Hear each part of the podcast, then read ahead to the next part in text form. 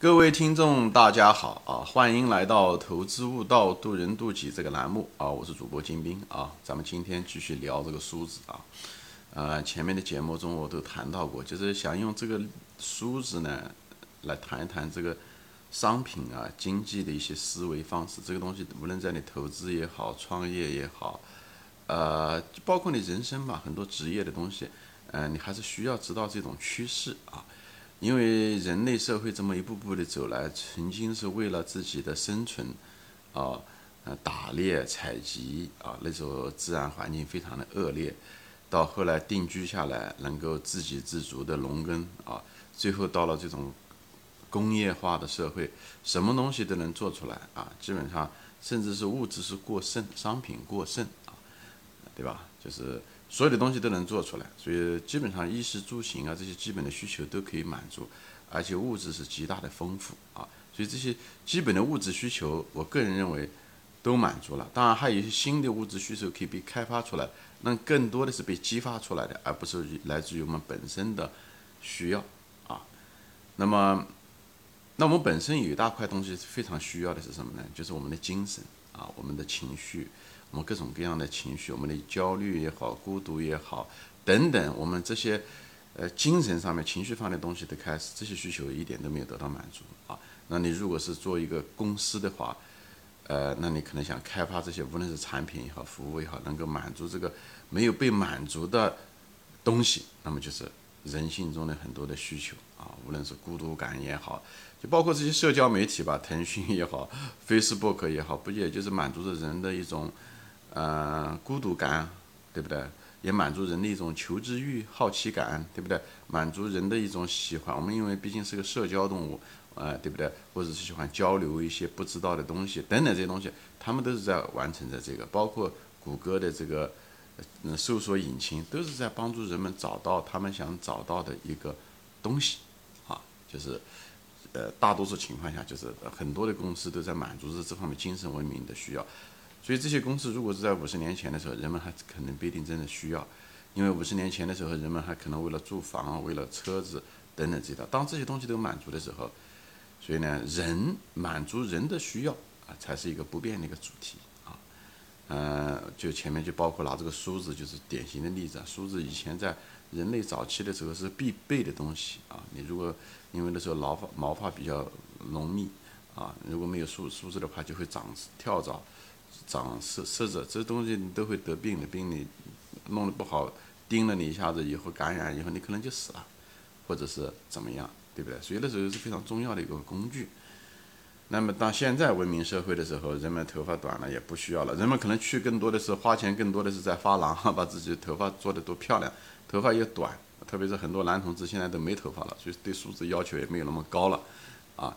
嗯，这种功能性的就没有了。那么，如果你还是想做数字的生意呢，那可能要得给它赋予另外一个无形的含义。前面就说的，就谭木匠就做了一件，对不对？本来是靠几块几块钱就可以实现，地摊上就可以买到的功能性的梳子，他非要卖个几百块钱，对不对？无非就是呃增加了各各种的外观的好看呐，对不对？设计啊，材料更结实一些啊，更牢靠，给人家一种可靠感、牢靠感，一种温情。更多的实际上是在设计上面。嗯，那个对吧？其实设计跟功能没有那么大的关系，最主要的是他把这个东西变成礼品化，所以它一个同样的一个梳子，呃，地摊上可以买三块钱，它可以卖三百块钱，当然它质量式样啊，嗯，各个方面要好了很多啊，但是他就把它礼品化，一旦成礼品化，就变成了人情，一变成了温情亲情，对不对？那就是完全不一样。送给母亲节的东西，你不能是三块钱在地摊上买了一个哈，对不对？都是一样的，他利用了人性中的这种亲情，这种无形的这种。满足了这方面的需求，好吧？那么今天呢，我就是再谈一个东西呢，就谈一个故事啊，就给大家说一个故事。其实这个故事，我相信是一个非常古呃点，虽然是最近的故事吧，最近这十年的故事，是一个营销的故事。但是我呃，我相信这个镜头前的可能一半人都听过啊，但是可能另外一半人呢也不一定听过，我就分享一下子。大家听过的呢，也有耐心听一下子，因为我后面会谈谈我对这东西的感想。那这个故事是个营销的故事啊，非常经典的一个营销的故事，就是如何把梳子卖给和尚啊。一谈到说，呃，卖给和尚，那梳和尚都没有头发，对不对？怎么能卖给呢？所以这是个非常有意思的一个故事，是个营销的故事啊。当时就说一个营销经理啊，他正好招了有六个大学生啊，同班同学都来了做营销的，以后呢，他就给他们任务，他说叫你们把这些梳子呢开拓新的市场，要卖给寺庙、寺院啊，就是这些庙宇里面的和尚。以后呢，这六个人人呢就各自开始行动啊，就是去开始卖啊。第一个人呢，他呢觉得，哎呀，这个这个和尚没有头发，怎么可能卖给和尚呢？这是不可能的事情。以后呢，他就回来了以后，他就跟这个经理讲，他不可能卖掉的，我也没卖掉，一个都没卖掉。所以第一个人卖掉的是零啊，嗯，所以他就不可能，这是常识嘛，对吧？和尚没有头发，他没有这个需求，你给人家卖这个头，嗯，那个梳子干什么呢？对吧？这所以呢。那经理就摇了摇头，啊，他第一个人是一个都没有。第二个呢，他卖梳子呢，他就是他还是到了寺院里去，他也知道这个和尚没有头发，但是呢，他又想卖，想要有业绩，以后他就求这个和尚，他讲你就你是和尚，你发发善心吧，啊，求求你了，你是慈悲为怀啊，我知道你也不需要这个头发，呃，这个梳子，但是呢，我毕竟有这个任务，对吧？慈悲为怀，出家人，就求求你就买一个吧。以后那和尚被他呃搞得不好意思，对不对？觉得啊，那就买一个。吧。所以第二个人卖掉呢，是卖了一把梳子。那么第三个人呢，他去的时候呢，他就是到了，因为他就到了这个寺庙。以后那和尚讲，我确实是不需要梳子啊，你也知道我头上没没长头发。以后他说，他说你虽然没有那个，但是呢，你可以呢，毕竟那些嗯来烧香的那些人都是大老远赶了，风尘仆仆，对不对？蓬头垢面的，这样的话对佛也不敬啊，对不对？你如果是庙里面能够提供一些梳子，对不对？人家到那个地方去可以，呃，梳梳头啊，对不对？以后把呃头发洗干净啊，那这是也也是一个功德无量的事情。至少对这些善男善女啊，对不对？帮助他们这样的话，干干净净的来拜佛的话，也也对吧？也不错啊，对不对？给，给这是也是一种善事啊。哎，那个和尚讲，哎，讲的有道理。那么庙里面就买十把梳子嘛，这样的话供我们一些善男善女们可以使用。看他就卖掉了十把梳子，这第三个人就卖了十把梳子。那么第四位呢？他卖了呢？他卖了一百一百把梳子啊！人家讲，哎，那个经理就问你怎么卖掉这个一百把梳子的？他讲，我卖掉这个一百把梳子的时候呢，是跟他们讲的，就是讲你是庙里面呢，哎，人家善男善女来了以后啊，对不对？人家要买这个香火钱啊，哎，你送人家一把梳子，不挺好的吗？对不对？呃，梳子也是一个很实用的一个礼物，对不对？每个人都需要，只要长头发的人都需要。以后呢，人家贡贡献了香火钱，哎，你给人家一把梳子，作为一个庙宇里面一一个礼物，啊，就像个小商品，哎，可以放到小商品商店里面。那你们庙里面呢，不是都是一些小商品商店嘛？你卖这些梳子也能赚钱。虽然你和尚没有这方面的需求，但是呢，这个你的信徒们也许有这方面需求，要带回家，对不对？哎，这和尚讲也对。以后呢，就卖给了他这个，所以呢，这第四个人呢，就卖了呢，作为礼物啊，香火的礼物，卖了一百把梳子啊。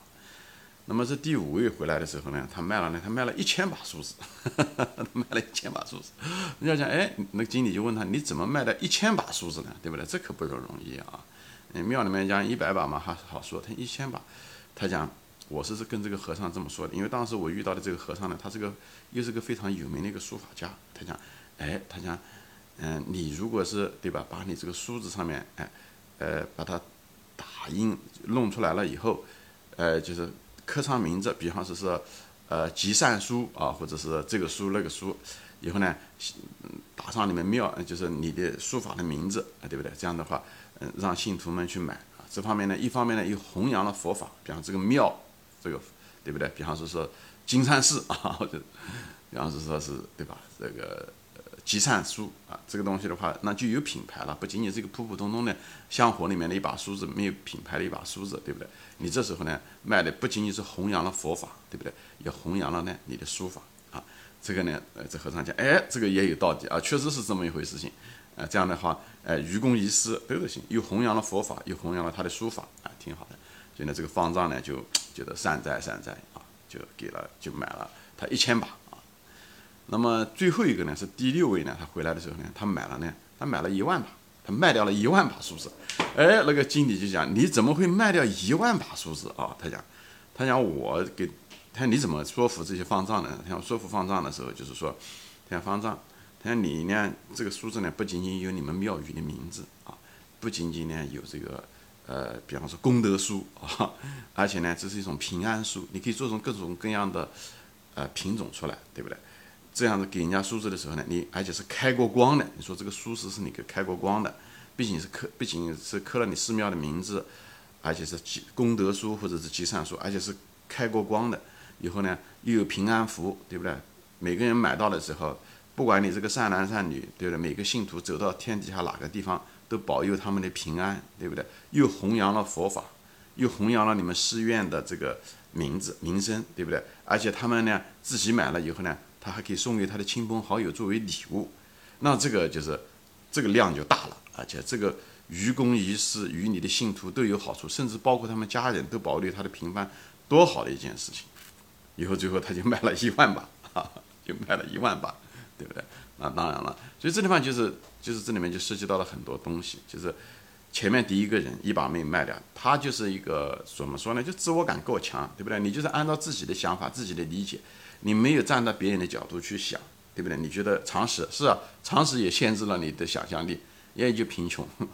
所以这个人一定是卖不了数字，那可能被解雇掉，拿不到佣金啊，他肯定就是一辈子就是贫穷，对不对？那那相反的，那你走的那个，他是完全是第六个人，他是完完全全朝别人着想，不仅是自己虽然有局限，但是他想的是别人，想到对方，想到这个方丈，想到这个寺庙。而且想到这个方丈，他的客人怎么想，等等，他的客人也希望自己平安，对不对？这些呃信呃信徒们希望平安，希望他们家人来平安，这就是他们到庙里面来拜香火的原因啊。所以不断的发掘这个思维，这个非常重要。所以这个你说一说，他们都是同一批大学生来的，对不对？到一家公司，对不对？可能前面对不对？第一个、第二个肯定是被解雇掉了，对不对？那第三个、第四个，对不对？第五个，那可能就被留下来了，对不对？那最后一个很可能他自己跑去开公司去了，那这这个人是绝对是有想法的一个人，所以他可能就作为一个企业家了，对不对？所以呢，那个卖了一万把数字的人，对不对？他可能就是万分之一的那个人。这个跟天分没有什么关系，这跟你的眼界有关系，这跟你的思维有关系，这跟你的态度有关系。就脱离自己的那种自我感，以后想到别人，哎，想到别人，就从别人的角度去想。我前面讲。就是我们啊，人大多数情况下都是因为自我感过强，就限制了我们自己。如果我们能想到别人的时候，我们可以做到很多利己又能利他的人的事情，都可以想得到的。这就是格局啊，这就是眼界。而大多数人都是凡夫俗子，大多数人就是我们这个故事中的第一个人和第二个人，就卖掉，要不然就是一个数字都买不了，也没有想象力，也爱面子就回来了啊，就是这样。所以他们生活中就没有不会有奇迹啊。那么第二个人呢，可能就是。脸皮厚一点，对的，但也没有想象力，他只能卖掉一把啊，他也许勉强维持生活啊。那么后面的人呢，他这时候开始想到对方他的顾客，他还想甚至想到他顾客的顾客的时候，那对不对？那后面的潜力就会很大，就站在别人的角度，同理心也好，哎，这些东西，之所以我是说同理心啊，同理心就你能站在别人的角度去想这个东西，这是一个巨大的一个智慧啊。所以呢，我说这些东西是什么意思呢？这个故事其实所有的人都听到过，很我相信大多数人都听到过。大多数人听到了以后，就像那个转过去觉得好玩，转过去就忘掉了，就像那个卖掉那个梳子一个都卖不掉的，或顶多卖掉一个梳子的一样的，就一带而过。他们只是想一下子就过去了。而真正的有心人呢，那个真正的像这样子的故事呢，啊，这种卖梳子给和尚的这个营销故事。你应该仔细去想，哎，有的人，大多数人，百分之九十九的人，都是一分钟过去做一个娱乐，听过去就完了，哎，觉得挺有意思，哎，挺有想法，也就完了。真正聪明的那个人呢，是花了三十分钟时间的人，去想这个故事背后的内涵，怎么样子反复的琢磨，反复的思考。还有的这更聪明的人呢，进一步的人呢，他会把它想了以后，甚至把它写下来，或者是把它留存下来。过一段时间去看一看，其实这些我们一辈子一生过八九十年过去啊，特别在我们二前面二十二十几年的时候，其实我们什么人都见过，就是我们什么故事都听过，就包括我今天给大家分享的这故事，我相信很多人都听过。就像我们中学的时候学的那些寓言故事，小马过河也好，还是我前几节目谈到的项链的故事也好，其实这些故事大家都听过。但为什么有的人同样一个学堂，同样一个老师教出来的东西，他们的人生轨迹会完全不一样呢？实际上就涉及到你的用心，跟你的天分没有任何关系，就是你的用心。因为我们无论我们在学校里面学的这些故事也好，还是我们后来作为成年的时候听到的这些故事也好，我们都是为了获取知识嘛，对不对？但是获取知识和获取知识的时候，你一个人只是在那方听了故事一分钟以后作为娱乐转身过去了，这是天底下的普罗大众、凡夫俗子。还有的人呢，花了三十分钟时间，这是有心人啊，更有心的人最后成大器，就像那个卖了一万把书子的那个万分之一的那个哥们一样，他就会反反复复的去想，以后去思考，把它写下来，以后笔记记下来，过一段时间去看一看，以后自己去思考人生，这对他的职业、人生，甚至教育他的子女都非常非常有用处。这个东西啊，把这些典型的故事留下来，这些东西。这是个非常低的一个成本，而且是一个非常高收益的东西，而且其乐无穷。它真正的帮助了你，就是很多东西。你看这个故事就告诉你是什么？这故事就告诉你，不仅仅是商品化、精神满足精神需求，脱离功能性的需求，进入这种精神性的需求。它实际上是告诉你那个更多的、更深的、更广泛的一个人生的意义，什么？就要脱离自己的自我感。不要被常识限制住，人要有常识，但是要同时要突破这个常识，这就是我们到这个世界上来的目的，这也就是我们这个人生这个游戏的目的所在，就一定要不断的突破自己的认知，不断的突破自己对世界的认知，商品化，对不对？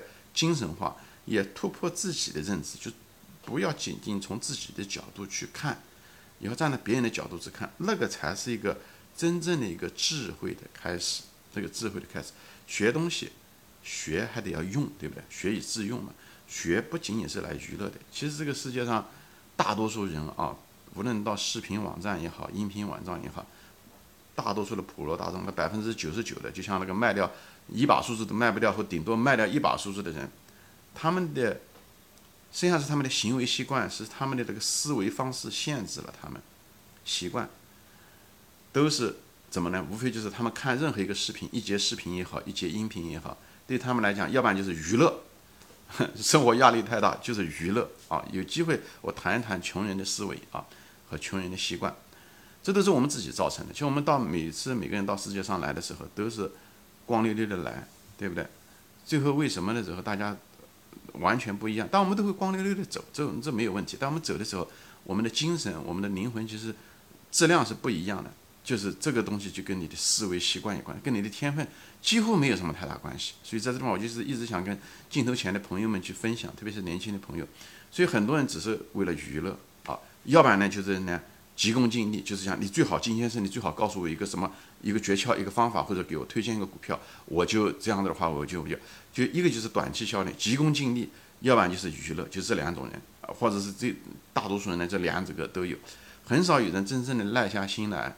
去反复的推敲一个到底，把一个故事看一看、听一听，哎，嗯，我建议你把小学的那些课本都拿出来翻一翻，这些故事，乌龟跟赛跑都是一样的，就别急，别急着赶路，要像学会像那个乌龟一样的，遇到个好东西要反复的把玩体会，以后那个东西会成为你人生成功的一个非常好的一个武器，是一个助推器或者是一个工具，让你能够看到别人看不到东西，想别人想不到的东西。你可以做别人做不到的东西，好吧？所以你的行为要跟别人不一样。行，今天我就分享到这里啊，谢谢大家收看。